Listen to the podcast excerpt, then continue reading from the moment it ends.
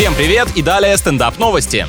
В США вдовец хотел познакомиться с новой девушкой, но навстречу в ресторан пришла его покойная жена. Вот так новости. Оказывается, оттуда на свидание тоже отпускают. На самом деле мужчина под предлогом сверхурочной работы уходил из дома и проводил время с женщинами, рассказывая им байки про потерю любимой. Здравствующая супруга заподозрила неладное и проследила за нерадивым мужем, сорвав очередное рандеву. Главное, чтобы теперь благоверная этого парня не отправила на тот свет уже по-настоящему.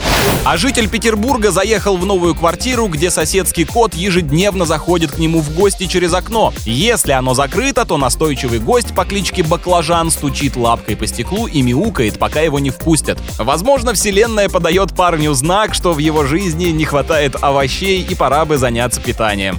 На этом пока все. С вами был Андрей Фролов. Еще больше новостей на нашем официальном сайте energyfm.ru.